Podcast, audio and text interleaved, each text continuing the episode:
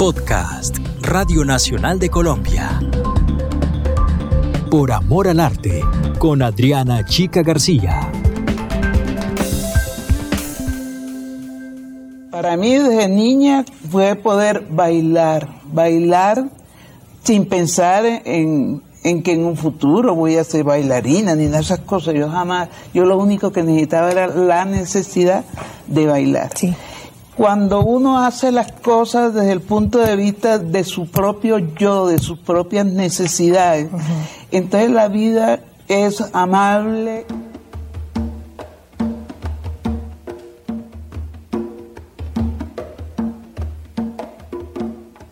Una bailarina norteamericana que es algo así como el Picasso de la danza, Martha Graham, decía que la danza es el lenguaje oculto del alma. No lo dudo un segundo. Solo hace falta bailar para entender esa sensación única de libertad que genera. Y de Zapata Olivella, a quien acabamos de escuchar, lo sabía y lo sentía desde muy pequeña en la Cartagena de los años 30, donde creció. Pero no le bastaba con bailar. Lanza para ella era la voz de un pueblo marginado de Colombia, un pueblo de donde provenían sus ancestros, que también son los ancestros de todos realmente. Y que en la época oscura de la colonización solo podían sentir la libertad a través del baile. Hablo, por supuesto, de las comunidades indígenas y negras. Delia dedicó su vida a investigar y visibilizar los aportes que, a través del arte, hicieron estas comunidades en la construcción de lo que somos hoy como colombianos y colombianas. Recuperó gran parte de la memoria de nuestra identidad y ese fue su legado más grande. Uno de los aportes más grandes que hace Delia, y digamos que la mejor forma de sintetizarlo es también con otra de las frases que construye Manuel en uno de sus textos. Digamos que Manuel nos dice que quizás la novedad más importante de Elia Zapata, y ahí abro comillas, su novedad fue identificarse con la totalidad de la tradición indígena africana europea, como legado común donde no cabe la separación o supervaloración de los aportes de un ancestro sobre otro, el gran mestizaje de las sangres y las culturas.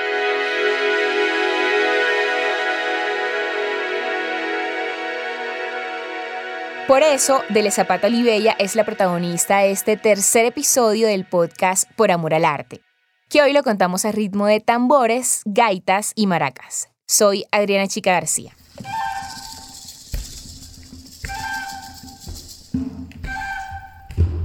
A mí me tenían que poner oficio de toda clase para poderme tener quieto. Sí. Mi mamá decía que ese iba a ser mi gran problema, que no me iban a saber entender porque no, yo no podía. Tenía necesidad de estar moviéndome en una u otra forma. Tal vez por eso me gustaba tanto la danza.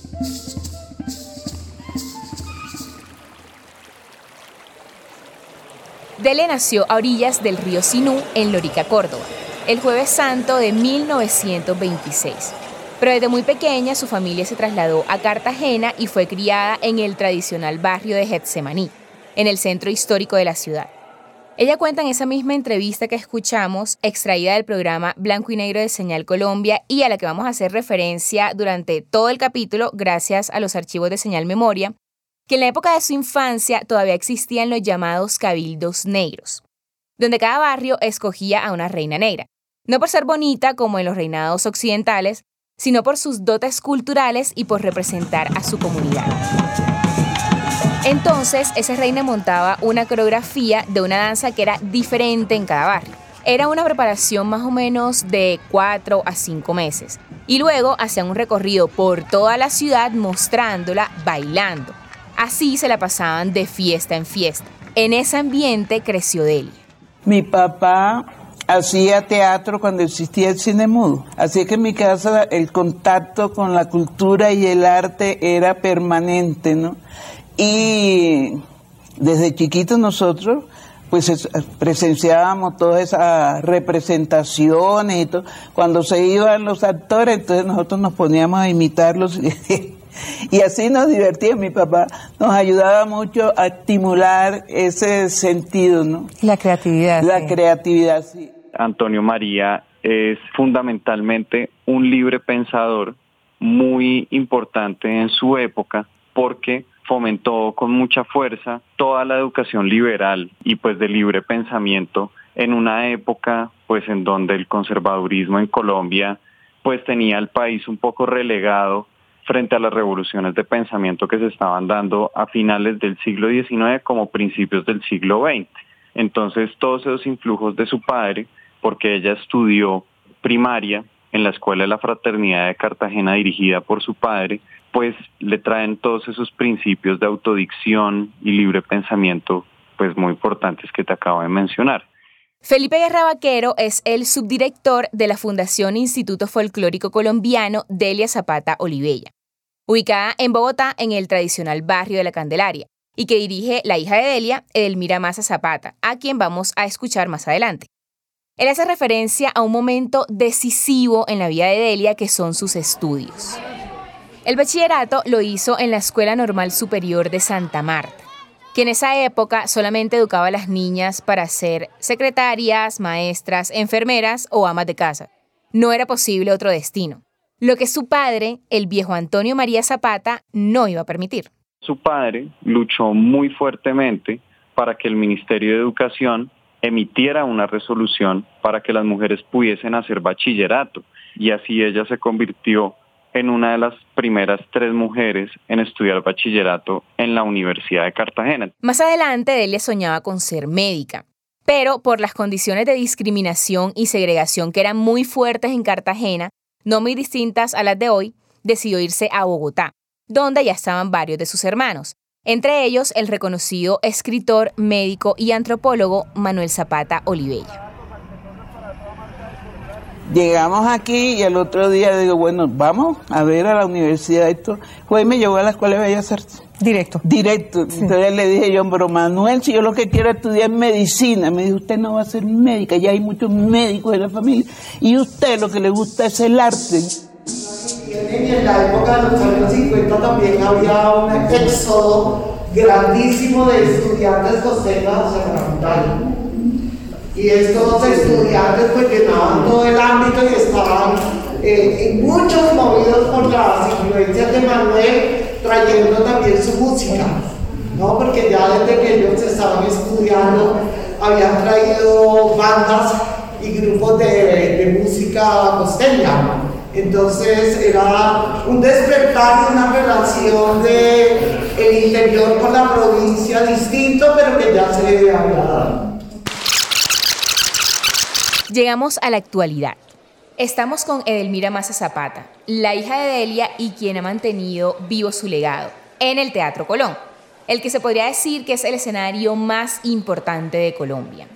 Y si escuchan un poco lejos su voz es porque estamos recorriendo el espacio. El Teatro Colón es impresionante. Es un imponente edificio de estilo neoclásico construido en piedra tallada por el arquitecto italiano Pietro Cantini. Está ubicado en el corazón de la capital colombiana, en el centro histórico de Bogotá, y fue declarado de hecho Monumento Nacional.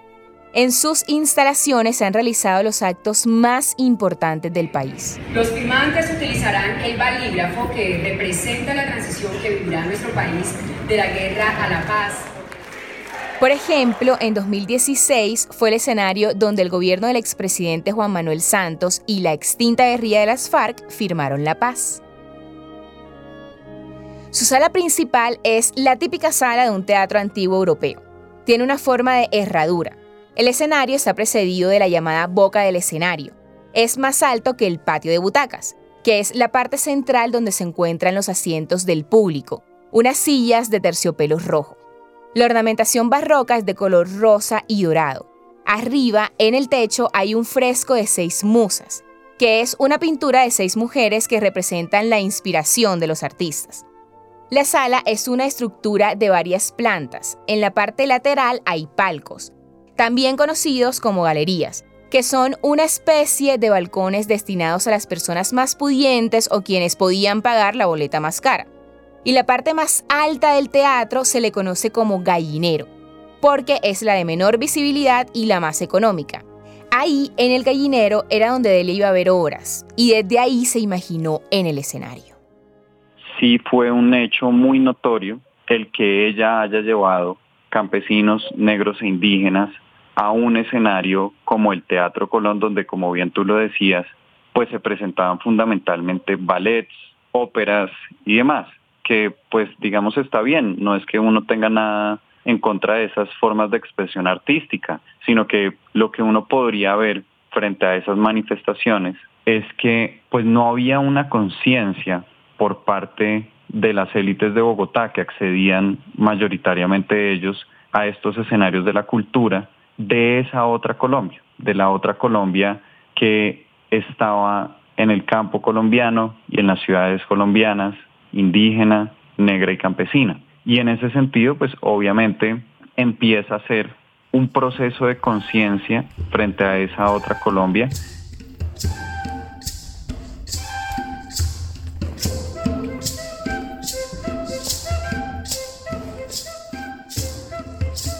En 1953, cuando ella apenas tenía 27 años, presentó el primer espectáculo de danzas negras en el Colón, llamado El alma de los tambores. Un grupo de campesinos negros de tierras tropicales, que era la primera vez que iban a la fría capital, bailando semidesnudos a ritmo de tambores, gaitas y maracas.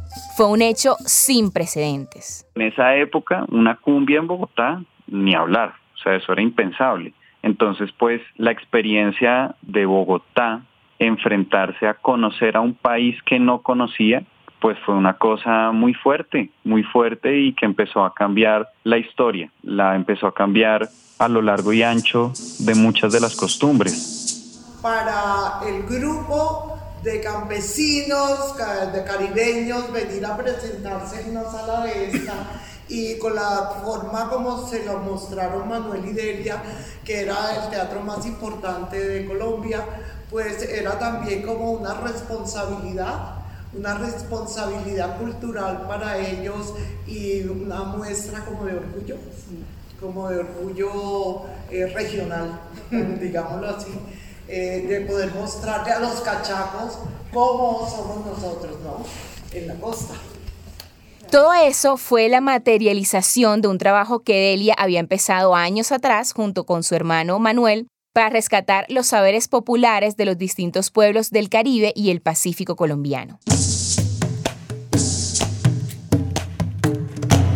En los años 40, cuando en Colombia todavía no estaba consolidada la investigación etnográfica y además en medio de enfrentamientos armados entre liberales y conservadores, ellos recorrieron los pueblos más apartados para investigar esas tradiciones populares que se veían representadas en las danzas. Mira, con la suerte de que, claro, Manuel un vagamundo de primera y yo que lo acolitaba. Entonces nos íbamos de pueblo en pueblo. Estábamos dos, tres meses, ya él era médico y entonces poníamos una tablillita médico y abajo ponía modista. Entonces en los pueblos, tú sabes que la gente se manda a hacer su tajecito para la fiesta del patrona y todas esas cosas. Entonces todo el día yo me la pasaba cosiendo. Y por la noche esperábamos que llegaran los campesinos del campo y todo, y entonces ellos me enseñaban las danzas directamente, y yo como ya había hecho escultura, entonces yo dibujaba todo para que no se me olvidara, y así nos íbamos de pueblo en pueblo, nosotros no teníamos, ¿cómo te diría? destino. Ni destino, sí.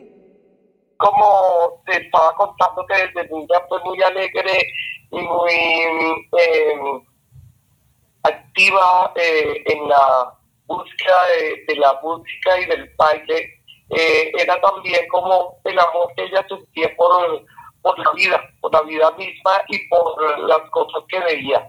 Entonces, esa inquietud la llevó a, visitar muchos lugares, eh, se enamoraba de la gente, de, de las manifestaciones culturales de todas partes.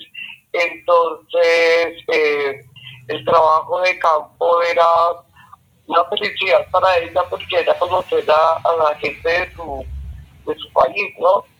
Entonces, eh, ese, eh, ese amor por el territorio y todas las cosas que veía fueron los que consolidaron su trabajo, pero eh, la motivación era eh, el amor y la plenitud que sentía al estar con la gente. Delia no veía las tradiciones negras e indígenas como una reliquia intocable del pasado. Por el contrario, las veía como una fuerza viva que representaba las vivencias de un pueblo y sus costumbres propias, y no las que le impusieron los españoles durante la colonia. Por eso, a partir de sus investigaciones, buscaba salvaguardar esas expresiones artísticas al tiempo que las difundía para que toda Colombia conociera de dónde venimos y se reconociera el aporte social, cultural y espiritual de esas comunidades. Lo que marca muy claramente la metodología de investigación de Delia es que es, es una investigación que posteriormente va a ser aplicada en unos procesos pedagógicos y de creación artística que van a recopilar esa información de las costumbres y tradiciones populares para seguirla transmitiendo y manteniéndola viva. A veces, claro, en un libro pues queda mucha información, pero para que esa información pase a la práctica y se vuelva una costumbre, se vuelva una práctica social, hay un camino muy largo. Y lo revolucionario de Delia es convertir esa investigación en acción, en vida, en una vivencia, mejor dicho una celebración que se hace en un pueblo que dura tres días, una rumba de tres días, de lograr condensarla para tres o cuatro minutos, pues no, no es una cosa sencilla.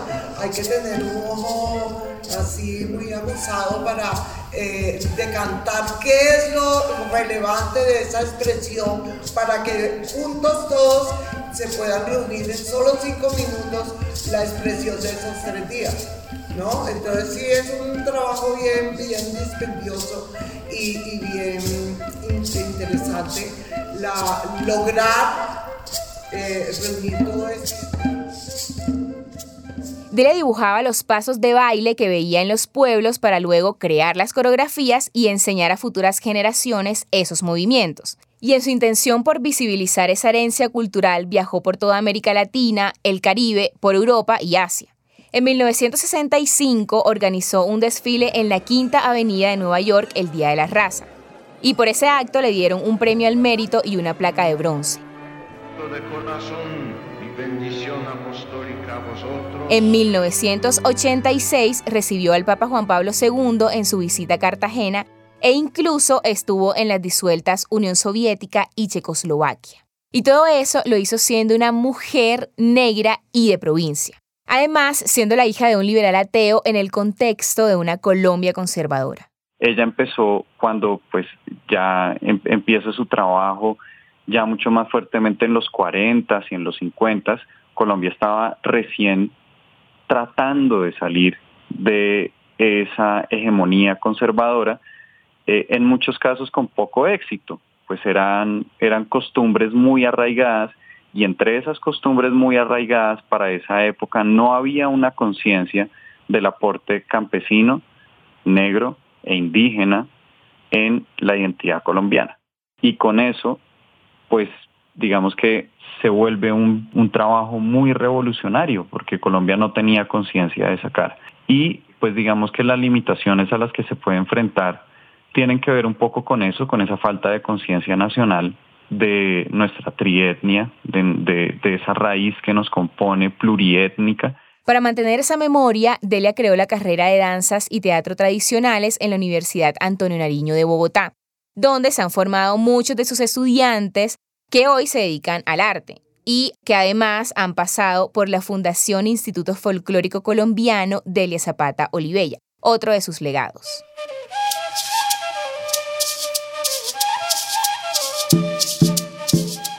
La Fundación Instituto Folclórico Colombiano de Elia Zapata Olivella fue creada precisamente para salvaguardar, investigar, crear, difundir y vivir las tradiciones populares colombianas y hacerlo en búsqueda de referentes propios para afirmar nuestros valores culturales y nuestra identidad cultural. Esta fundación pues ha trabajado desde entonces hasta nuestros días con un legado que le ha dejado al país grandísimo. Durante más o menos unos 40 años Delia hacía mínimo, mínimo dos montajes al año eh, con relación a algún eje temático de la tradición. Y bueno, ahí seguimos ahora con la gente de este tiempo. Eh, se hacen clases con una metodología que ella se creó para la enseñanza de las danzas colombianas y es como una rutina corporal y, se aprenden los pasos tradicionales, las danzas matrices y, y ahí seguimos.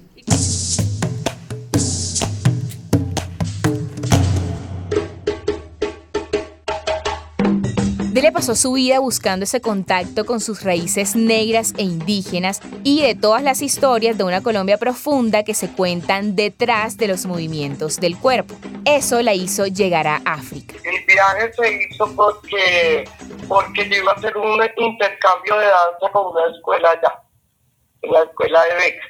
Y ella me iba a acompañar porque eh, quería conocer África, siempre decía toda su vida que antes de morir eh, quería ir a África. Que no estábamos buscando nada especial cuando uno es originario o, o tiene un África. Uno no tiene que ir a África para sentir a África, uno le lleva en su, en su sangre, en su vida, en su cotidianidad. Y realmente no, no, no necesita ir a ni nada porque es como cosa que se lleva. Se lleva en el alma y en el cuerpo. Mientras estaban en Costa de Marfil durante ese viaje y en medio de la investigación, Dela contrajo malaria, lo que le causó su muerte en 2001 cuando tenía 75 años de edad. No, yo sí pienso en la muerte. ¿Sí piensa? Sí. ¿En qué momentos? Yo le digo, mi hermanita. La tiene aquí a la somadita la detrás del tengo hombro. aquí al lado mío. Sí. No le tengo miedo a la ¿No? muerte, ¿sabe? ¿Por qué no le tiene miedo? Porque cuando- Porque yo creo que he vivido suficiente como para, ¿qué te digo yo? a ti? Para creer que la muerte no es también un, un regalo de uno para descansar algún día. No, yo a la muerte la quiero mucho.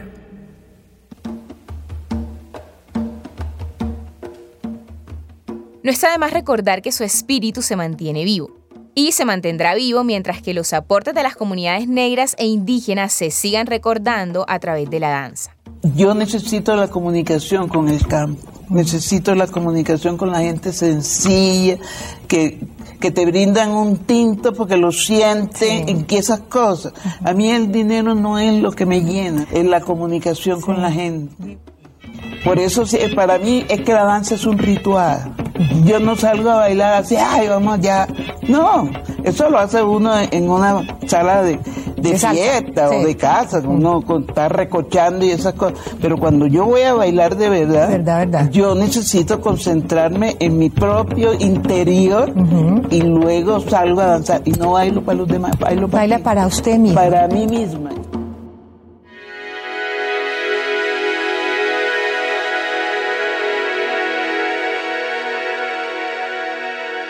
Gracias por escuchar este podcast por amor al arte.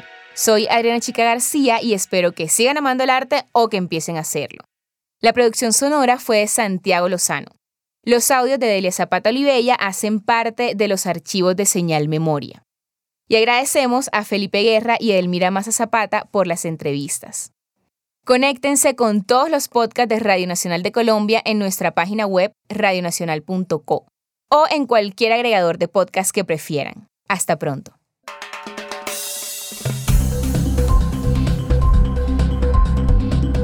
Este fue un podcast de Radio Nacional de Colombia.